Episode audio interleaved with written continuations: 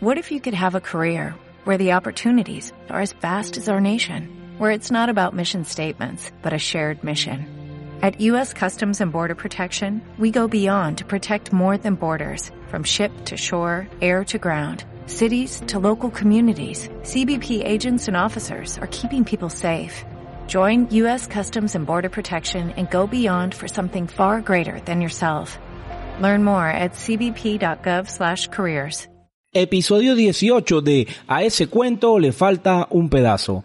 Comienza el 2021 y la mayoría de nosotros tiene que ponerse serio con eso de perder peso.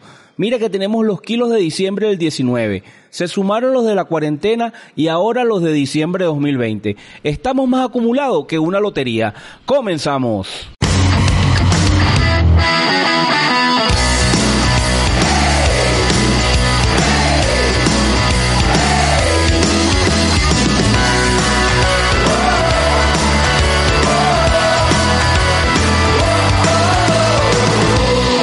Ese cuento le falta un pedazo. Panamá, eh, feliz inicio de semana. ¿Cómo están? Feliz año 2021, vale. Esperemos que este año sea verdaderamente positivo. Aunque yo creo que la gente tiene demasiadas expectativas con 2021. La gente, todo el mundo veía en las redes deseando que el año terminara rápido, deseando que ya, ya todo iba a terminar cuando el año se fuera. ¿verdad? ¿Tú te volviste loco? Todavía le queda. Lo que hay que tener paciencia y esperemos que sea 2021 el año donde finalice. Pero nada de eso de que el primero de enero a las 12 de la noche se formateó el planeta. Para nada. Así que póngase serio y sígase cuidando. Jóvenes, les recuerdo que este programa lo escuchan los lunes a las 7 de la mañana en las plataformas de Evox, Spotify, Apple Podcast y Google Podcast. Está disponible en la radio online Radio Nova Costa Rica los lunes a las 5 de la tarde y se repite los sábados a las 3 de la tarde. Este programa también lo vamos a tener disponible en YouTube porque está buenísimo y bueno, está bastante interesante. Y ya les voy a hablar de quién es nuestro invitado porque es el segundo invitado que repite. Eh, él vino en la primera temporada en el episodio 14. Por él fue que comenzamos a utilizar la palabra Panamae. Ya saben, la combinación entre los panas venezolanos y los maesticos. Entonces, eh, y así se llamó el programa donde nos acompañó. Pero en ese momento, nuestro invitado, Julio Ramón Pérez, nos habló de, una de sus facetas que es la comedia. Vino como un stand-up eh, hacer o hablarnos de esa fase de de la comedia, del stand-up, eh, de su experiencia en, en, lo que es la ser payaso de hospital. Y bueno, pero ahora viene como un autor, como un escritor, viene en otra faceta. El hombre es súper polifacético, tiene estudios, eh, se graduó en estudios internacionales, es políglota, es comediante, ahora es escritor. Eh, bueno, ya van a ver lo interesante que tuvo la entrevista que le hicimos a Julio Ramón Pérez que a partir de ayer, del domingo 3 de enero, tiene disponible en la plataforma digital Kindle, que ya saben que es la plataforma de libros de Amazon, su, su libro 50 kilos después. Él habla, allí nos va a hablar del proceso de lo que fue perder 50 kilos y todos los estudios que hizo y que le permitieron entender lo que es la obesidad y cómo afrontarla de una mejor manera. Entonces, lo bueno y lo que me gusta, este programa ya lo, ya, ya la entrevista la tuve. Lo que me gusta del, de la entrevista es que no es un proceso como el que estamos acostumbrados en el 99% de los casos que es deja de comer, haz ejercicio, este, eh, cásate con el agua y no sé, y lechuga y pepino todo el día. Para nada, para nada. Y se nos dice un hombre que bueno, que llegó a pesar 150 kilos. Entonces, de experiencia sabe y de 150 kilos por casi toda su vida. O, sea, o en obesidad por casi toda su vida. Entonces, él ahora viene con este, con esta nueva faceta de su vida y vamos a, a hablar casi una hora, se extendió bastante porque el tema estuvo demasiado bueno. Y los voy a dejar entonces con la entrevista que le hice a, a nuestro amigo Julio Ramón Pérez. Un abrazo, Panamá. Bienvenido, Julio Ramón Pérez. Bueno, Hola. la mitad de Julio Ramón Pérez. no, un cuarto. Un, un cuarto, cuarto, un cuarto. Porque, porque, si tú, no, un tercio. Porque si ahora que tú me, me lo dices tú, eh, yo llegué casi a 150 kilos, que fue lo más alto que llegué. Ok. Y ahorita estoy entre, digamos, en el rango de entre 95, 99, 100 y 94. Entonces, digamos que de los 150 me quité 50. O sea, ya un tercio menos. Un tercio, exactamente. Coño, primer invitado que viene, que, que no viene completo, ¿vale? que repite y no viene completo. Pues. Bienvenido. Rara. Gracias, vale, gracias. Mira, Julio, no, tú nos acompañaste en el episodio 15 aproximadamente de la primera temporada de Panamá, ¿eh? Fuiste uno de los, de los invitados que abrió la, la puerta que vinieran los demás. Y como saben, como les dije en la, en la intro, Julio ha sido como el asesor externo del podcast, el que me tiene por ahí siempre coachando de vez en cuando. Pero ahora el hombre, el hombre, mientras que el mundo se paralizó, Julio se mantuvo activo. ¿No es así, Julio? Y bueno, activo dentro de la casa, porque de hecho yo he pensado esto bastante, porque la cuarentena eh, a, a- a muchas personas les trajo cambio. Y bueno, el cambio que me trajo a mí este, fue un cambio en, llegar a, mi peso, porque ya yo venía con un ritmo bajando un peso. Y, mm, y bueno, dentro de la cuarentena, pues, este, eh, escribí un libro también, porque al final, este, uno con tanto tiempo en la casa, este, uno, aunque yo ya tenía la idea del libro, yo decía, pero ¿y cuándo lo hago? Si para el trabajo es una hora y para regresarme es otra hora o a veces hora y media, pues yo dije, bueno, voy a hacerlo dos horas diarias. Y fueron, fue un proceso de, de las horas que yo usaba para ir al trabajo, este, todos los días, este, desde que comenzó la cuarentena, yo escribía de 6 a 8 de la noche, todos los días, hasta que terminé el libro. Y bueno, buenísimo. Pero Julio, eh, bueno, este, este no es un podcast motivacional, pero Julio ha hecho como una especie de reinvención. Es un tipo, cuando usted lee el, la, ¿cómo, cómo es que se dice la, el resumen, o, o la sinopsis de Ajá, tu libro, de tu libro, 50 kilos después, eh, tú hablas de que, bueno, fue, ha sido un proceso que tú querías ir a, a- a tu peso, pero te mudas de país, pues, comienzas nuevamente con todo lo que eso implica, porque no solamente mudarse, ya que lo, ya que yo lo he vivido una, una vez, es bastante complicado. Entonces te mudas con toda tu familia, vuelves a comenzar ahora en México, decides hacer el libro y, ¿sabes? Es un proceso de reinvención completa. Y, y, el, y lo más impactante es que ha sido en un momento donde, donde la vida del ser humano ha estado sumamente detenida. Y como tú dices, tú te mantuviste activo, aunque sea dentro de tu casa. Entonces, ¿cómo, Sí. cómo, cómo se da eso, Julio? Sí, eh, mira, eh, lo que pasa es que eh, todo va como por etapas. La primera etapa que yo, yo tenía era, era la pérdida de peso. Yo toda mi vida he sido gordo, el, gordito de toda mi vida, pero digamos que de, de los, de los 39 años que yo tengo de vida, eh, 35 que yo recuerde fueron con- como el gordito Julio.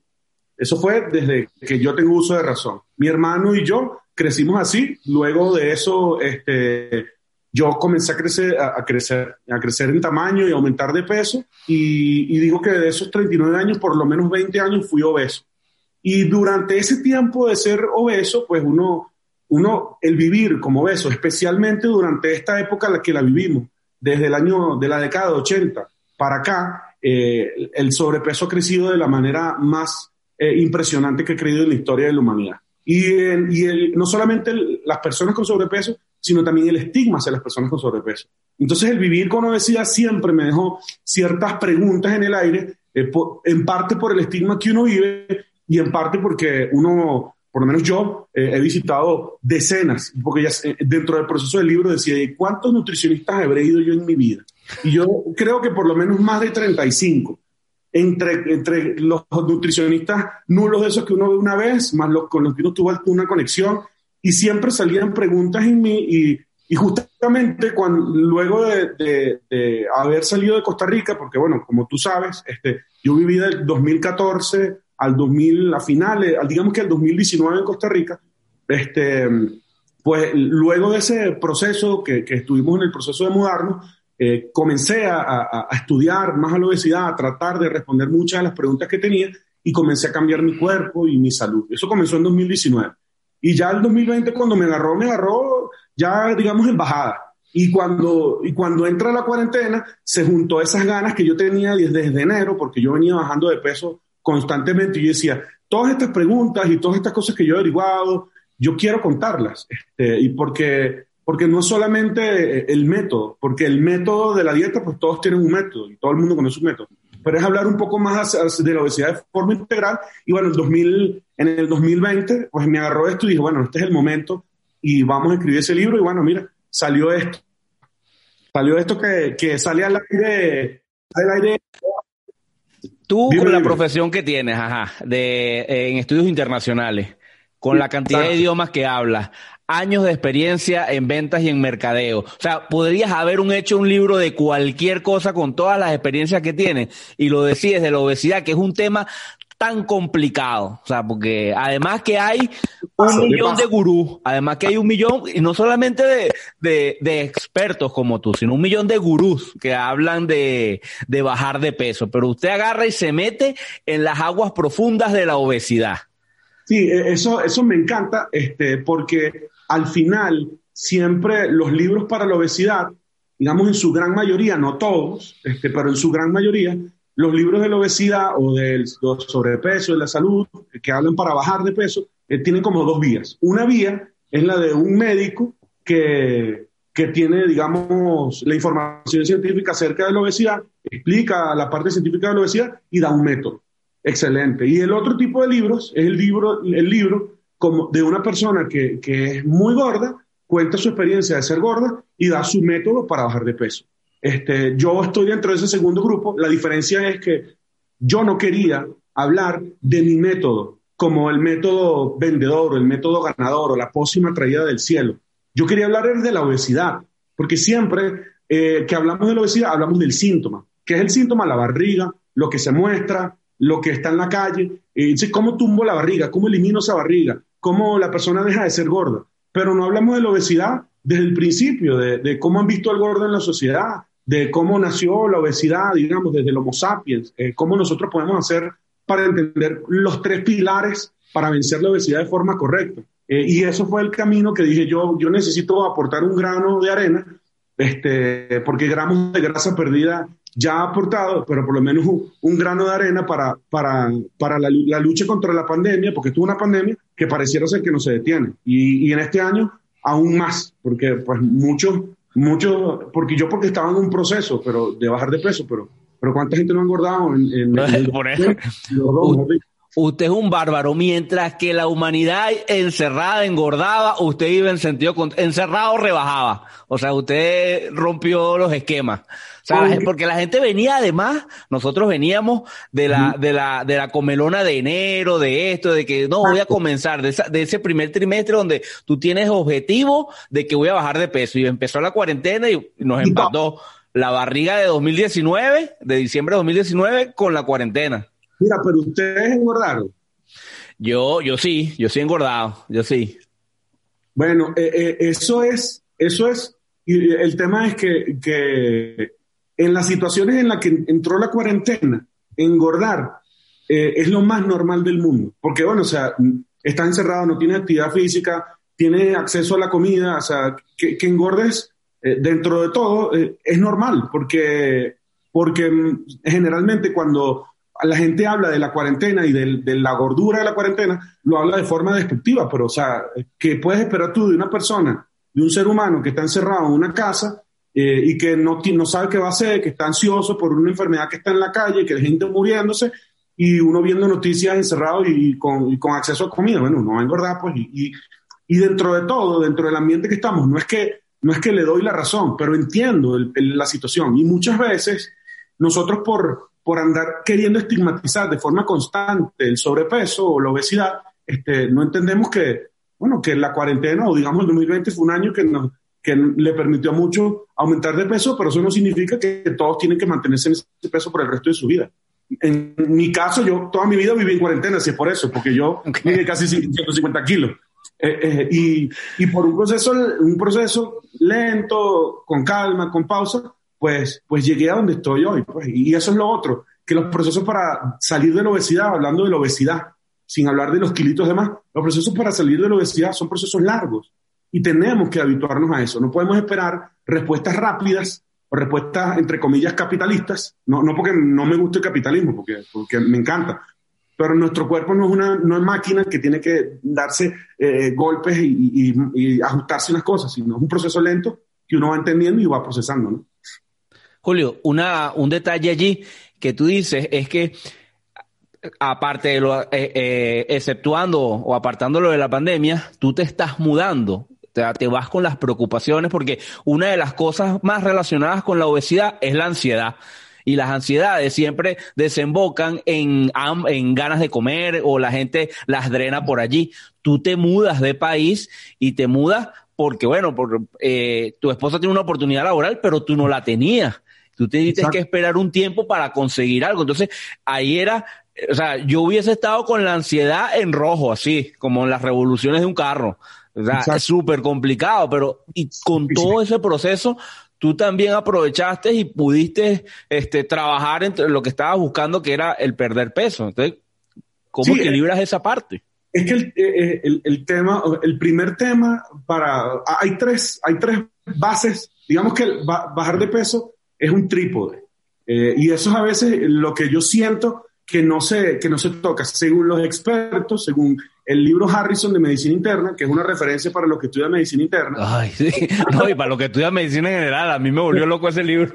Bueno, entonces, eh, eh, para, para, bajar de peso hay que atacar tres factores. Primero, la, la, la parte emocional, la con terapia conductual. Lo segundo, la alimentación. Y lo tercero, la actividad física.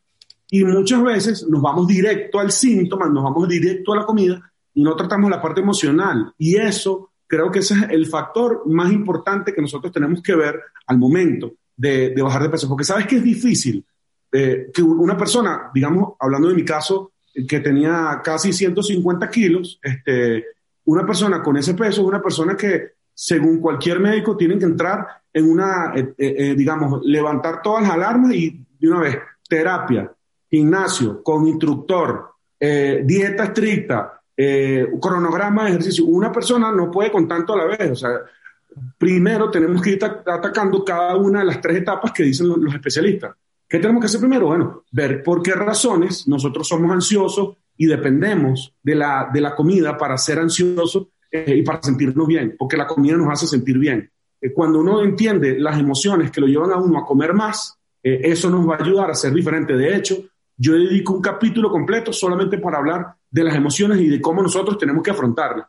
Y no, y no vendo, no vendo ningún método tampoco mágico, sino mi principal mensaje ahí es, si nosotros queremos bajar de peso, tenemos que entender por qué razones la comida nos hace sentir tan bien que queremos depender de ella todo el tiempo y queremos estar comiendo chocolate y toda la cosa. Porque eso es algo que, como, como algunas personas toman alcohol o otras personas este, consumen algún tipo de estupefaciente algunos tienen la comida y bueno, la comida es algo que tenemos que comer todo el mundo. Entonces, ahí es donde entra la parte de las emociones que tenemos que tratar. Y luego de eso también la, la parte de la alimentación y la parte de la actividad física.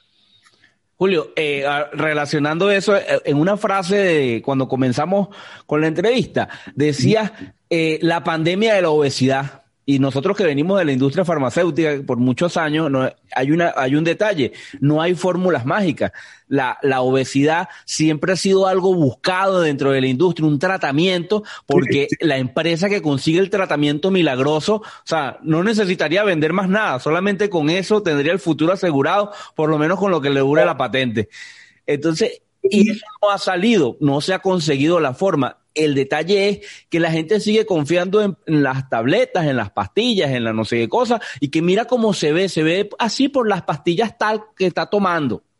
Sí, por, por el método mágico. Y eso es una de las cosas importantísimas, porque yo le dedico dos capítulos a hablar de la historia de, la obesidad y de cómo hemos llegado a donde hemos llegado. Y, la, una de las primeras cosas que, digamos que yo menciono es que la historia de la obesidad también es la historia de cómo la medicina ha fracasado en tratar la obesidad. No porque la medicina sea mala, porque más bien gracias a la medicina es que yo puedo bajar de peso y ser una persona diferente, pero como tú dices, no hay una pastilla que te vaya a, bajar de peso. ¿Y qué es lo que ocurre? Como la medicina, y, aquí estoy quitando, eh, eh, estoy hablando en general, este, la, la medicina no ha podido solucionar la obesidad y ¿qué es lo que ha hecho?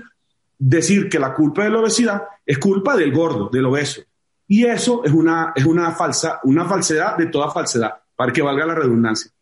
Porque si no entendemos que el proceso de la obesidad eh, históricamente es mucho más complejo que eso y que desde 1800 existen métodos extrañísimos para bajar de peso. Mira, antes, digamos a finales del, 1800, a la gente le daban líquido tiroideo de vacas para bajar de peso, porque pensaban que las tiroides eran el problema principal y la gente iba a bajar de peso por eso.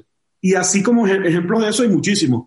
Hay gente, hay médicos en el pasado que acostaban al paciente, le colocaban incisiones con navajitas porque esas incisiones iban a liberarle, digamos, los humores al paciente y el paciente iba a bajar de peso. O lo ponían a caminar desnudo porque eso le liberaba el, sudor y el, líquido del cuerpo y iban a bajar de peso. Y así vemos dietas loquísimas, extrañas, medicamentos que no sirven para nada, pero que seguimos comprando porque pensamos que, que la fórmula mágica es la que nos va a, a, llevar, nos va a llevar no a la salud, sino nos va a llevar a no ser gordos y no ser estigmatizados y que nuestro cuerpo sea bello y hermoso. Y bueno, eso está bien, pero, pero al final lo más importante es la salud, ¿no?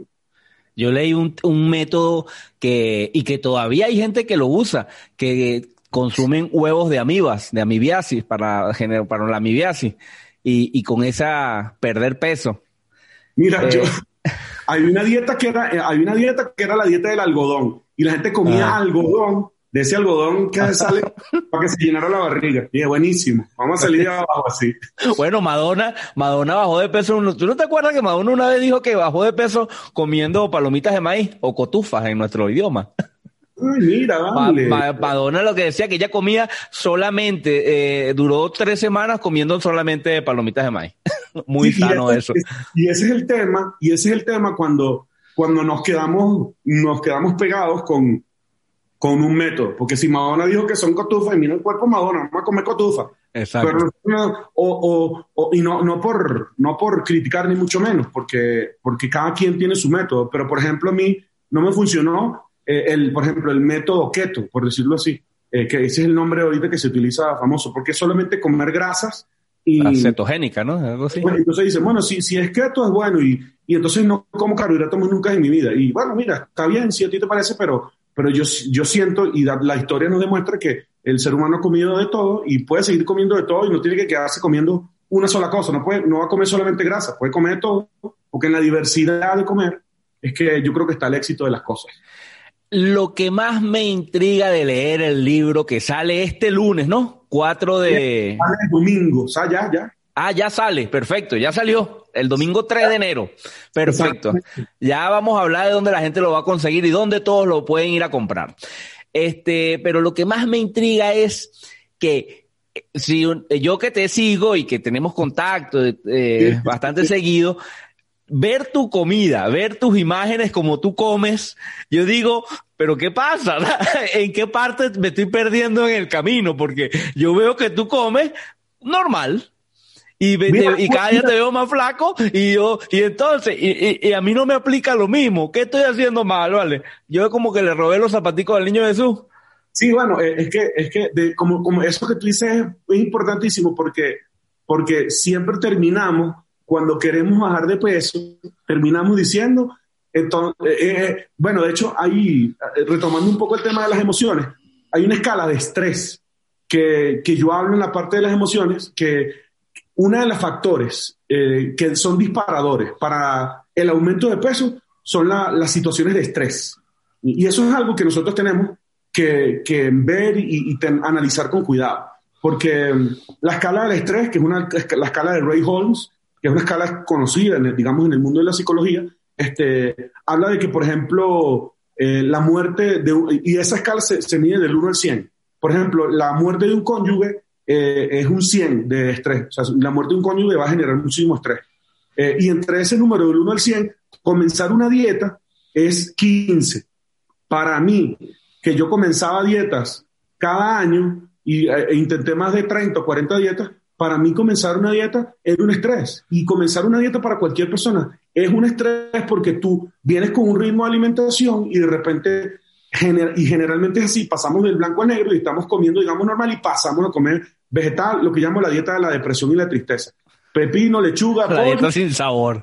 Eso no tiene ningún sentido. Entonces, y los gordos, los gordos, como somos gordos, entonces tenemos que comer la dieta de la lechuga y el pepino para bajar de peso. Y, y, y de eso se trata también este libro. Se trata de que, de que podemos comer un montón de cosas y de que tenemos en la semana un montón de comidas y podemos dedicarle tiempo a ir adaptando, a comer muchísimas más cosas que nos van a ayudar a ser más saludables, sin dejar de entregarse a esas cosas buenas como por, por ejemplo en diciembre que uno mira, uno se come su ayaca, bueno, en Costa Rica se comen su tamal, se tamal. comen su de cerdo, se comen su, su, eh, su dulce, su rompope. Entonces uno tiene también que, que tener la, la, capacidad de decir, yo no puedo vivir a dieta comiendo lechuga todo el tiempo. Entonces, ¿cómo adapto mi forma de comer a una forma de comer que sea más saludable y que no se limite a, a simplemente estar comiendo uh, atún y, y, y, piña? Porque eh, lo que sí tenemos que tener claro es que, por ejemplo, en cada comida tenemos que incluir ensaladas o, o vegetales. Claro.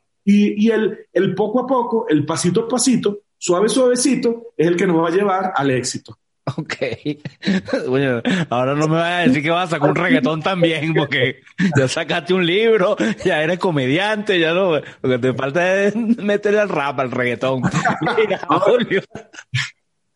No, no, lo creo, de ti creo cualquier cosa, de ti no me, no me extrañaría nada que ahora saques así una, una canción motivacional.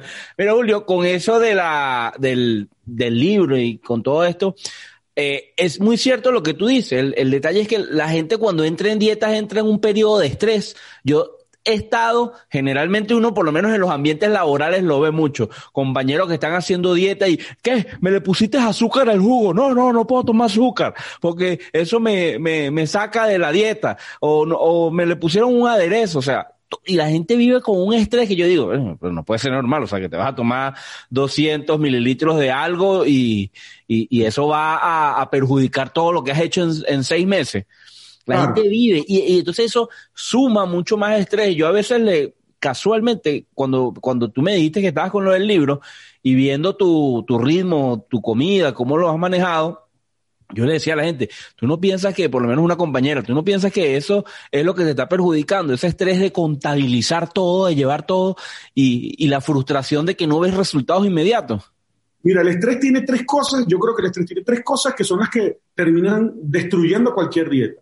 Eh, o si van acompañadas de la dieta. Número uno, el estrés. El estrés te va a generar esas ganas de comer y de comer dulce, porque el dulce, eh, digamos el chocolate o digamos o una hamburguesa, esos, esos carbohidratos o ese exceso de, de, azúcar te va a generar placer, porque el carbohidrato junto con la grasa te hace sentir bien, porque nadie en el mundo ha matado un despecho sí. con cal, hojas de cale, eh, sí. deshidratadas y leche de almendra.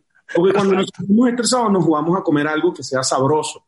Por eso es que se llama comfort food. Este, lo otro que va a hacer es que cuando nosotros estamos eh, en un proceso de estrés eh, con una dieta, nuestro cuerpo libera cortisol. Y el, el liberar cortisol eh, genera una serie de procesos químicos inflamatorios en nuestro cuerpo que nos van a impedir rebajar de la forma correcta. Entonces nosotros tenemos, si vamos a comenzar una dieta, eh, porque yo no estoy en contra de las dietas per se, pero si vamos a comenzar un proceso de comer saludable, tenemos que ser un proceso que nos mantenga tranquilos, porque mientras Correcto. más y más si ese estrés nos afecta el sueño, peor, porque si no dormimos, hay personas que si nada más sanan la parte que le impide dormir bien, bajan de peso, porque el estrés, que el, el, cuando una persona duerme mal, y hay, hay investigadores y estudiosos que dicen que si una persona no duerme sus ocho horas, los niveles de cortisol en el cuerpo aumentan hasta un 100% y ese cortisol te va a hacer a, a mantenerte en el peso eh, arriba eh, y no vas a poder bajar. Y el número tres, que el, otros especialistas en la parte de psicología dicen que cuando uno comienza dietas muy estrictas, eh, esa, puede ser la base para después tener o, desórdenes alimenticios como los atracones, porque de tanto reprimirte tú, de tanto reprimirte, reprimirte, dices, no, dame casa hamburguesa y métele las papitas adentro y le pones el helado encima. Eh, ba baja los atracones o baja la bulimia nerviosa. Entonces ese estrés lo que puede generarte es un desorden alimenticio. O sea, el estrés no nos ayuda en nada. Y para sanar el estrés tenemos que sanar nuestras emociones y eso nos va a ayudar como un paso a ser más saludables, porque nuestra salud, nuestro peso tiene que ser consono con la salud emocional que nosotros tengamos con los alimentos. Eso no quiere decir que ahora yo soy perfecto. Yo, yo tuve unos momentos estresantes muy fuertes el año pasado por, por mi trabajo. Bueno, tanto así que ya no tengo ese trabajo. Este, y habían semanas que, habiendo ya bajado de peso, había semanas que yo lo que quería era comer eh, chocolate y quería comerme ese queque seco eh, con, con dulce de leche o yo decía una torta chilena aquí en México, porque no hay, esa torta chilena esa que viene así con el lustre blanco y, bastante, y como 200 mil capas así, porque no tiene esas necesidades, pero eso es parte del proceso en donde, bueno, sí, esta semana me volví loco, eh, o en diciembre, pero después uno va autorregulándose en un proceso más orgánico, ¿no? Julio, tú decías al principio que hay una...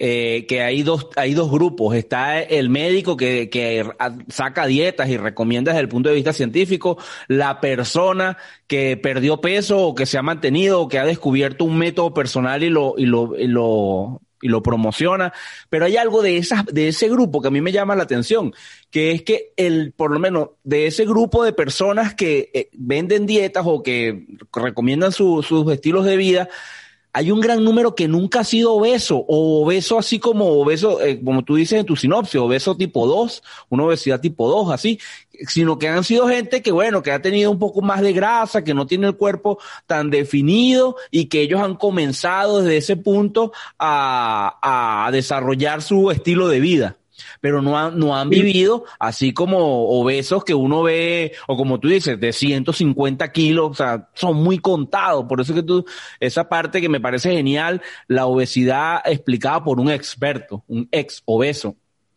que no es lo mismo tener grasa que ser obeso.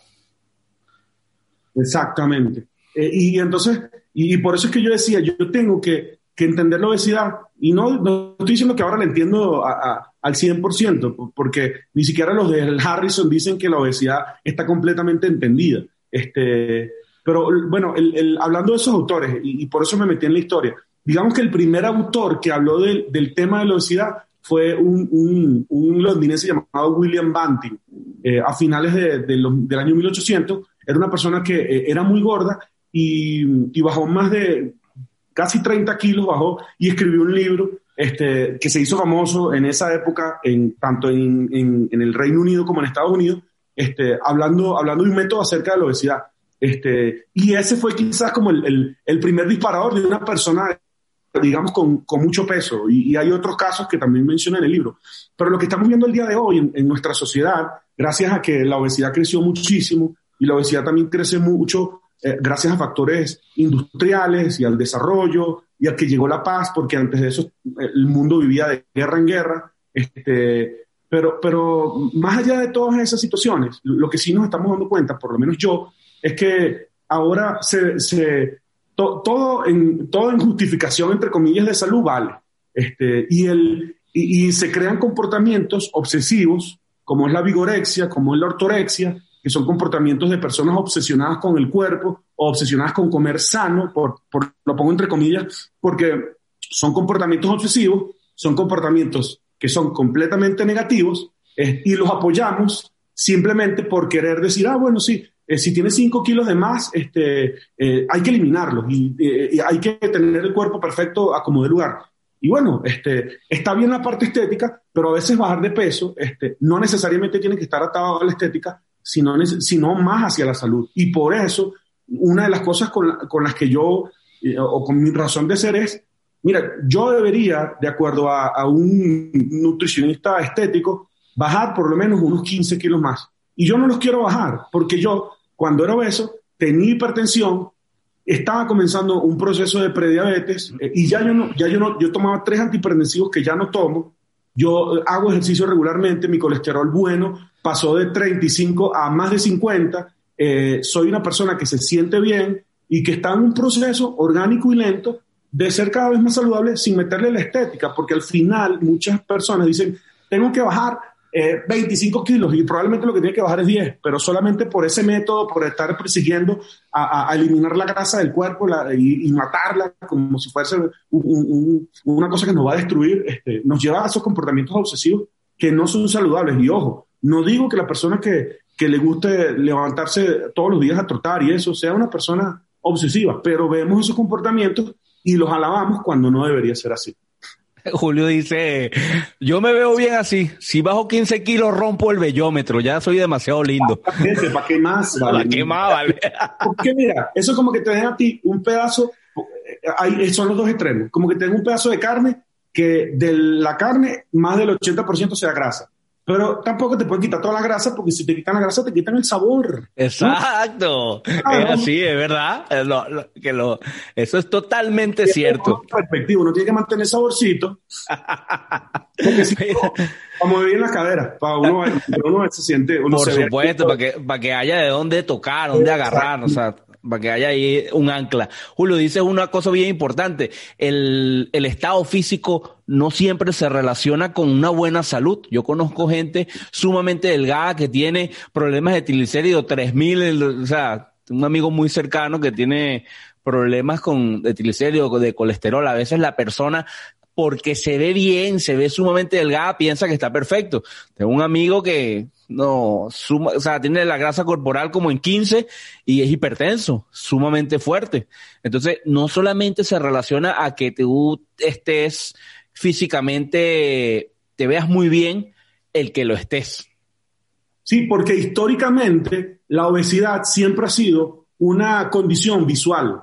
Y cuando te digo esto, eh, te lo comento porque porque desde los principios de la historia, desde Hipócrates este, y Galeno, la obesidad siempre se ha manejado en los síntomas que se ven, que es el sobrepeso, que es la gordura. y nunca ha sido un tema, más bien, de hecho, en esa época, desde Roma, Grecia, pasando por la Edad Media, la obesidad no era mal vista. Eh, eh, lo que era mal visto era el gordo que ya no podía moverse, no podía ni amarrarse los zapatos y ya estaba ya inmovilizado. Pero, pero si uno se pone eh, a, a ver, digamos, en el camino, eh, después de eso, entonces comenzó a desarrollarse la, medicina, a ver la obesidad y se comenzó a ver, digamos, la celulitis y esas cosas. Eh, y, pero al día de hoy seguimos manteniendo esa visión, esa visión visual, iba a decir, imagínate, esa perspectiva de ver solamente la gordura en la gente. Y cuando ves una persona gorda, dice, ese es enfermo o ese es perezoso. Pero el tema es que la salud va por dentro, porque como tú dices, hay personas que que tú la ves, no tienen eh, índice de, masa corporal por encima, lo tienen en 22, están flaquitos, no tienen grasa y tienen problemas de salud, porque al final la salud, y lo que nos ha mostrado también la medicina, este, es que la salud eh, lo lleva uno dentro de su organismo, no, no es porque tenga, evidentemente, si tienes sobrepeso o si eres obeso, vas a tener mayor tendencia a, hacer, a tener esos problemas.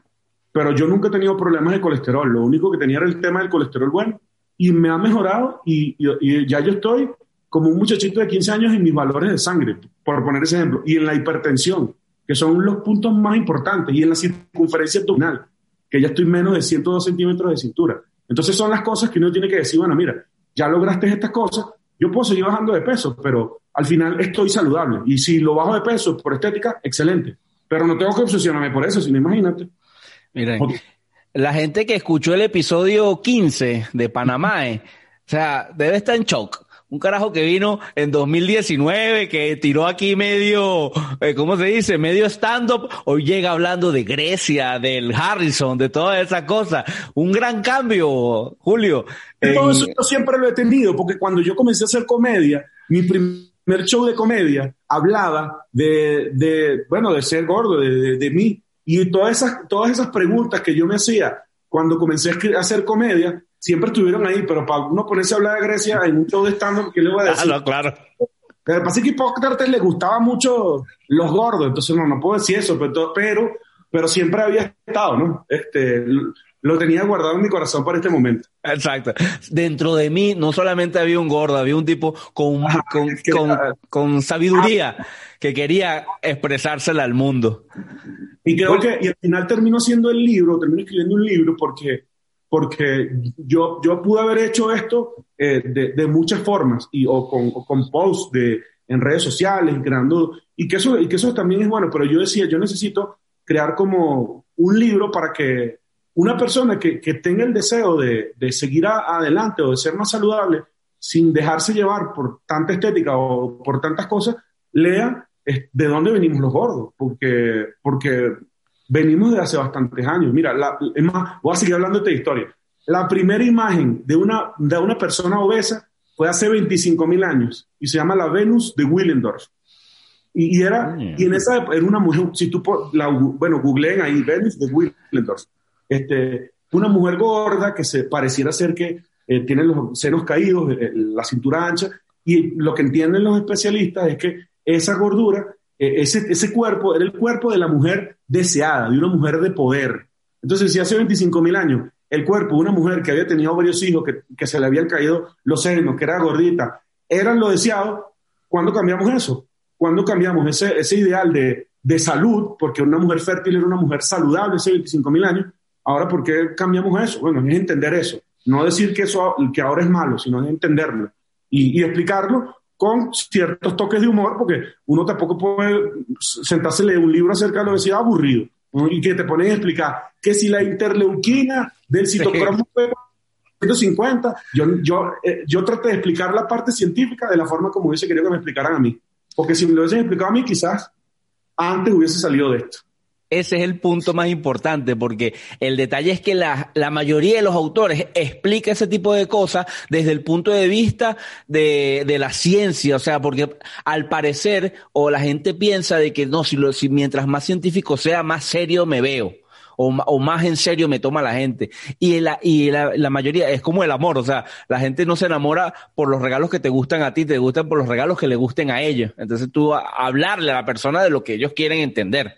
Creo que sí, es lo, lo, más importante. Y, y, y, hablar de la parte científica de la obesidad es súper complejo. Este, y, y, gracias a que yo, bueno, que tú y yo trabajamos en la industria de farmacéutica, de la salud, este, y a mí me ayudó muchísimo porque yo no sabía de esto, pues, y, pero cuando trabajaba en la industria farmacéutica me entendió a, a saber que era un abstract y entender un estudio clínico y, y entender las conclusiones y, y, y, saber en qué consistía un estudio y otro, y entender el funcionamiento del cuerpo. Y creo que al final este, esa, esas preguntas que, que yo hacía en, en, comedia, junto con las otras cosas que viví eh, o que he vivido en la industria farmacéutica, me, me, me han enseñado en todos estos años a, a tratar de entender mejor la forma de explicar científicamente la obesidad y explicarla desde el principio, porque al final eh, la base de la obesidad, y eso, esa es una parte que ya cuando las personas puedan leerlo, el origen de la obesidad está en el cerebro. Pero entonces, ¿cómo yo explico? Este, por ejemplo, la, la, sensibilidad de los receptores alfa-4 beta-2 para los estímulos de serotonina. Entonces ya nos perdíamos. Entonces, ¿cómo hago yo para explicar que el cerebro es donde se origina el placer de comer?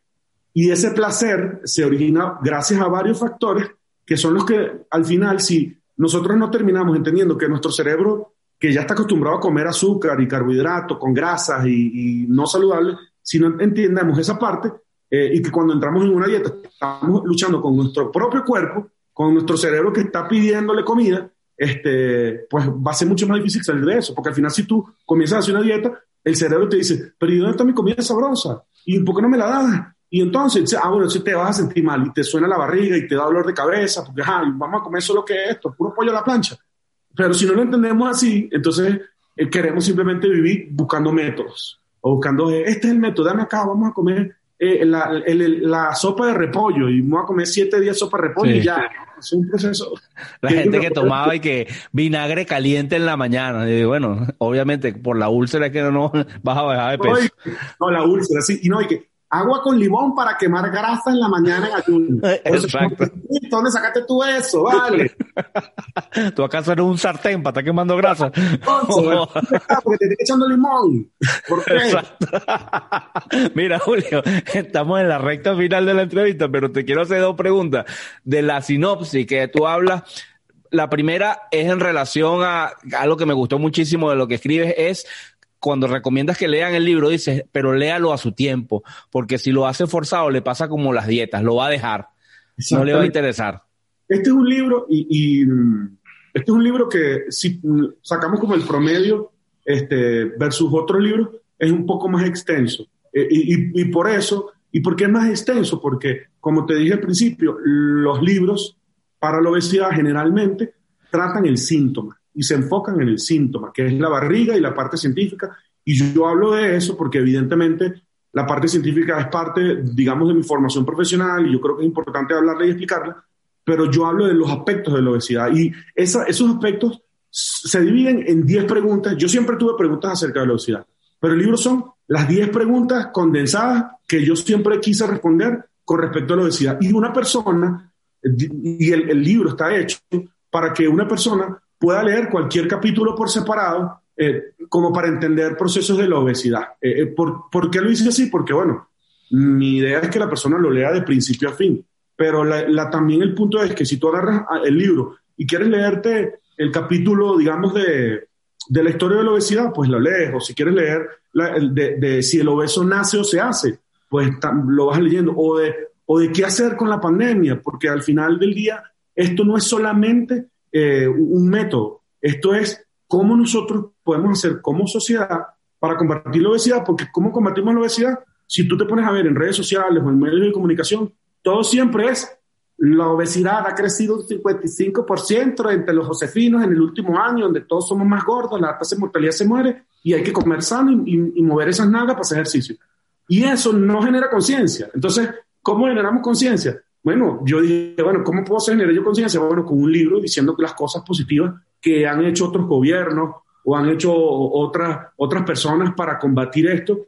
Y así cada persona puede escoger un capítulo. De hecho, hasta le dedico un capítulo a las mujeres y la pregunta de ese capítulo es, ¿por qué la mayoría de las mujeres piensan que están gordas? Porque esa pregunta me la he encontrado yo toda mi vida. Entonces, eso es una vaina de para como Stephen Hawking.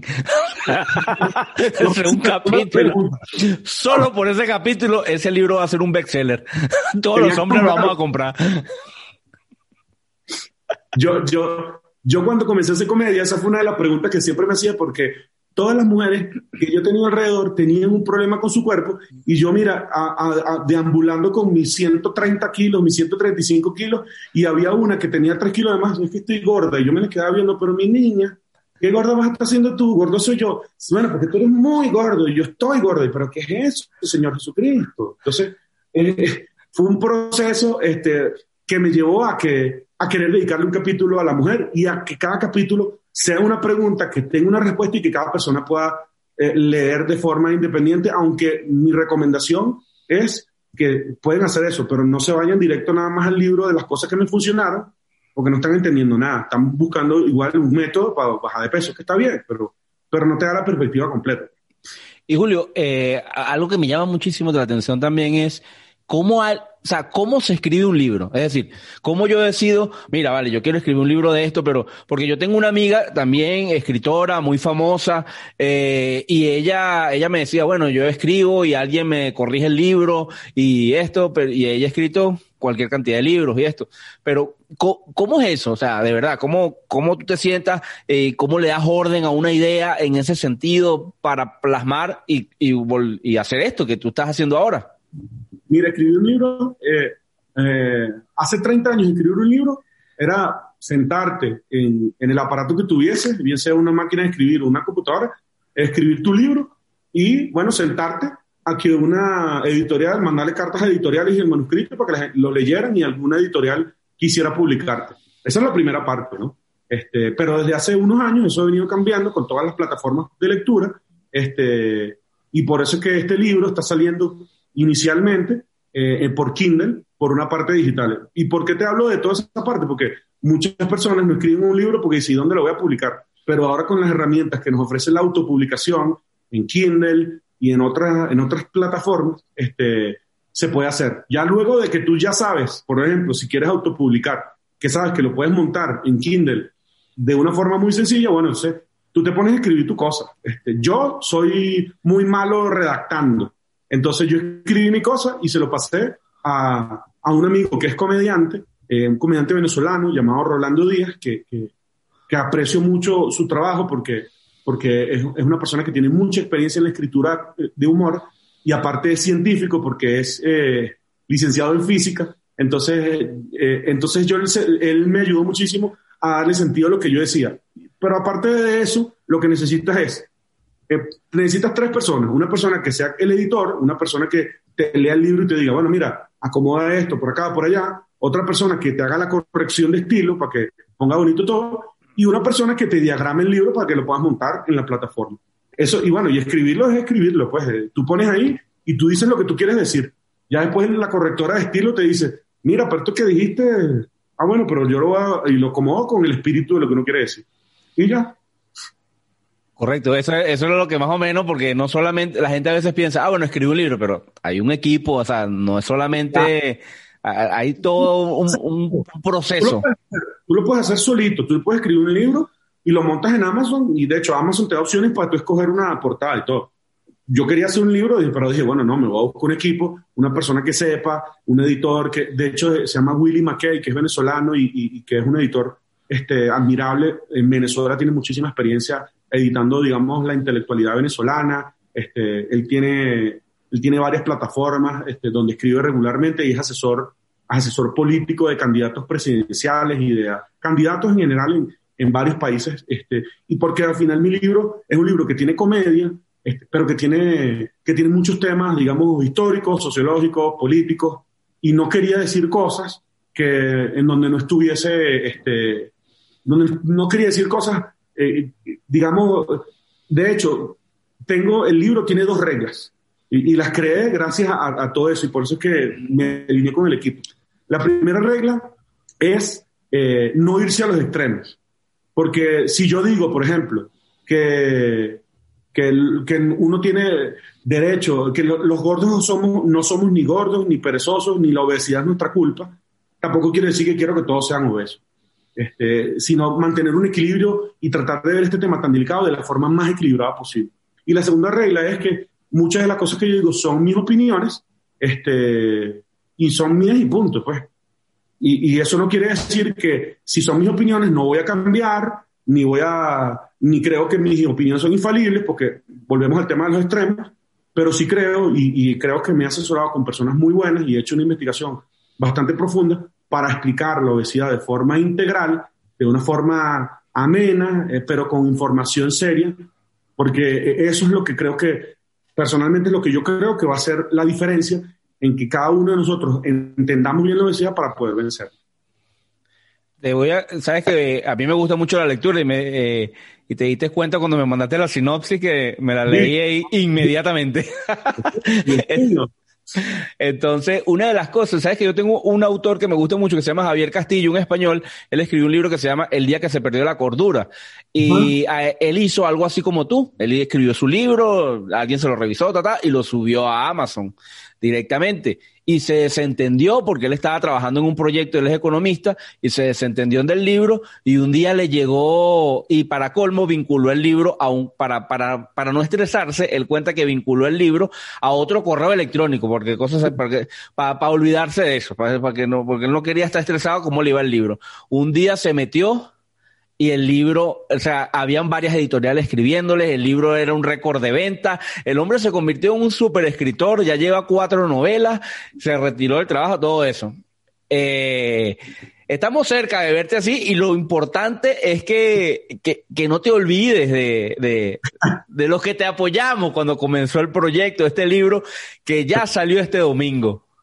Sí, mira, este salió por, está por Amazon Kindle, este de hecho, si, si buscan en mi Instagram, yo, porque, mira, leer un libro en Kindle no es algo que todos hacen. Este, Y, y ah, mira, mi, esposa es menor que yo y no, nunca se leído un libro en Kindle, este, pero yo no quería ponerme a esperar y quería, quiero ir, quiero ir como en la obesidad, ir paso a paso. Entonces dije, yo sí quiero, yo sí quiero lanzar el libro en físico, yo sí quiero lanzar un audiolibro leído por mí, eh, yo sí quiero llevar un mensaje, este, pero para eso quiero comenzar con algo y comencé con el libro en digital. Y de hecho, creé un video este, que está en mi Instagram eh, y, en, y en el canal de YouTube que acabo de crear, donde le explico a la gente cómo bajar el libro, por si tiene alguna duda, si no sabe, si se me pierde. De hecho, está la señora Carmen, que fui con quien yo grabé el video. La señora Carmen le explica y mira, esa señora Carmen se sienta y entiende cómo bajar el libro para que todos lo puedan leer y puedan comenzar a, si nunca leí un libro digital, pues puedas comenzar a leerlo de forma digital una primera vez y ya más adelante, pues eh, Dios mediante, pues que se dé todo y que, y que la gente pues le encante el libro, este, pues, pues que lo, ya lo tenga en físico y que se lo pueda pasar a una editorial y, y que lo pueda grabar y todo eso. Excelente. Julio, eh, te deseo la mejor, la mayor de la suerte. Sabes que nosotros desde nuestra trinchera te vamos a estar apoyando y promocionando el libro. Eh, el libro, como dice, está, está disponible ya a partir del domingo en Kindle. Eh, para lo que la gente sea más claro, eh, que es la plataforma de Amazon que, que distribuye los libros. eh, electrónico solamente va a estar disponible en, en, una primera fase en electrónico, como acabas de decir, ¿no? Perfecto. Perfecto, correcto. Otra cosa más que quisiera decir, ya para eh, finalizar. No, más bien, gracias por este espacio, porque de verdad que, bueno, esta es la primera entrevista que tengo y me encanta que sea la así. La primicia. Me encanta que sea así por, por, porque, por el cariño que, que, que les tengo o que les tenemos. Este, porque al final eh, este libro se hizo, este libro se ha hecho, es gracias a, a, a mis amistades.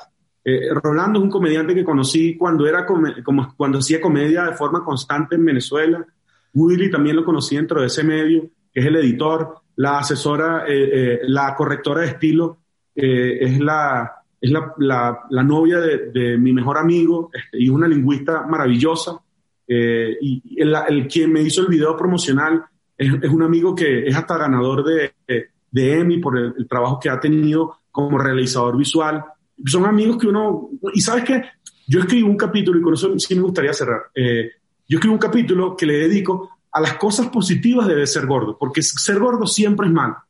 Y las cosas de, haber sido, de yo haber sido gordo son maravillosas, porque ser gordo me permitió ser mucho más extrovertido, este, esa, esa, esa capacidad de, de querer eh, tener amigos y estar rodeado de gente, esa desinhibición, que es una desinhibición que generalmente se da en las personas gordas, no en todas, pero generalmente los gordos somos como más sí. alegres, más, más extrovertidos. Más introvertidos. Y gracias a eso, pues tengo ese montón de amigos que me han ayudado a hacer un montón de cosas este, y a lograr eh, toda, toda la, la, imagen de, visual y todo eso la, la diseñó una amiga, una de mis mejores amigas que se llama la Nadia María, que es comediante y vive aquí en Ciudad de México. Y, y al final, eh, y, y, mi primera entrevista es con otro amigo más que, que, que tiene el mejor podcast para Venezuela y costarricense de Costa Rica y Centroamérica y el mundo. Entonces, eh, esto es lo que me gusta de esto, que, que, que al final esto lo hago con, con amigos y, y, mi mensaje principal es para, para mis amigos que me han conocido de toda la vida, que me han visto comiendo y disfrutando como siempre lo he hecho y que al día de hoy lo, lo sigo haciendo este, con sus diferencias porque todo va cambiando, pero lo más importante para mí es que cuando yo tenía 150 kilos, yo era igual de feliz a como soy ahorita. Eh, la única diferencia es que estoy más flaco, me siento mucho mejor, pero yo no dependo, y creo que al final ese es como mi mensaje, yo no dependí de ser flaco para ser feliz. Y ese es mi mensaje de motivación. Para bajar de peso, tu motivación no puede ser, por lo menos eso es lo que yo creo, no puede ser, voy a ser flaco para ser feliz, porque eso es lo que te venden. Vuélvete flaco para que seas la envidia, para que seas feliz. Para que... No, no, la felicidad es muchas otras cosas. Bajar de peso es una de ellas, porque sí, porque ahora que tengo menos peso, me siento mucho mejor, producto de que tengo más agilidad, de que me siento más activo, de que tengo más capacidad de compartir con mi hijo, lo que sea. Pero no es la felicidad. Y, y así, cuando yo estaba gordo y así como estoy ahorita, este, bueno, feliz, contento y, y con problemas como todos, con situaciones, con estrés, que a veces con defectos, este, porque perfecto es lo que menos soy, pero en paz, que es lo más importante de todo. O sea, que ya, se, ya cediste la batuta del gordito del grupo, ahora que el gordito del grupo sea otro. No, pero no, que no, lea el libro para que también debe de serlo. No, no, mira, y, y, mira, si, si, si tú quieres ser gordo, eso está bien, porque al final es, es tu decisión y eso se respeta y eso se valora. Pero lo, lo, del gordito de la fiesta, eso creo que no me lo van a quitar porque mira, yo también, ajá, y ese sentimiento y la bailadita y, ajá, y el sabor, ajá, ¿cómo hace uno? Exacto. Eso que no me eso, quiero poner flaco. Por eso si no, no, rompo el bellómetro, papá. No, eso es la idea. bueno, Julio, un gran abrazo, de verdad. Te deseamos la mayor de la suerte. Ya nosotros vamos a comenzar también en la cuenta del podcast a hacer la mayor promoción del libro para que todo esto sea un éxito. Amén, amén. Y bueno. Entrégate. Entrégate, exactamente. Ese es el refrán de Julio y ese es el refrán del libro, que es el que, el que veremos entre, entre todos los que vamos a apoyarte con la promoción y entre todos los que lo compren. Porque Mira, ese... si quieran, métanse en, ya, está ya julioramonperez.com, métanse ahí, ahí está el link para, para meterse al libro, para que vean mi historia y para que vean cualquier otro montón de, de cosas que, que tengo, que está la información mía del libro y bueno, si te quieres suscribir después, yo más adelante voy a seguir haciendo cosas porque al final esto es un trabajo no solamente de, del libro y de hablar del libro, sino de, de generar conciencia con respecto a, a, cómo hemos visto la obesidad y cómo podemos luchar contra ella. Entonces, este, yo sí quiero seguir llevando este mensaje y pues este, en el libro, en la página y más adelante, pues cuando Dios me permita ir a Costa Rica, pues también hacer algo allá y con ustedes para, para seguir hablando de esto, porque es un tema que, que pique y se extiende. Correcto, correcto. Cuéntanos con eso. ¿Tu cuenta de Instagram, Julio? Julio Ramón Pérez en todas las plataformas sociales que quieras conseguirme y julioramonpérez.com. O sea que estás en Tinder. Mm. en todas las plataformas. O sea que estás en Tinder. No me acordar si yo alguna vez abrí Tinder. Yo creo que no. O, como que sí. Bueno, no sé. Fíjate que las mujeres de uno no comen tamaño. Así que. también me pueden buscar. Está bien. Les recuerdo que este episodio lo escuchan los lunes a las 5 de la tarde en Radio Nova Costa Rica y se repite el sábado a las 3 de la tarde. Disponible en Evox, Spotify, Apple Podcast y Google Podcast. Ahí lo pueden escuchar y si lo quieren ver en nuestro canal de YouTube, a ese cuento le falta un pedazo. Eh, bueno, Julio, estamos en contacto, el mayor éxito del mundo y nos seguimos copiando. Claro que sí. Un abrazo, Panamá, cuídense. Porque tú sabes bien que a ese cuento le falta un pedazo.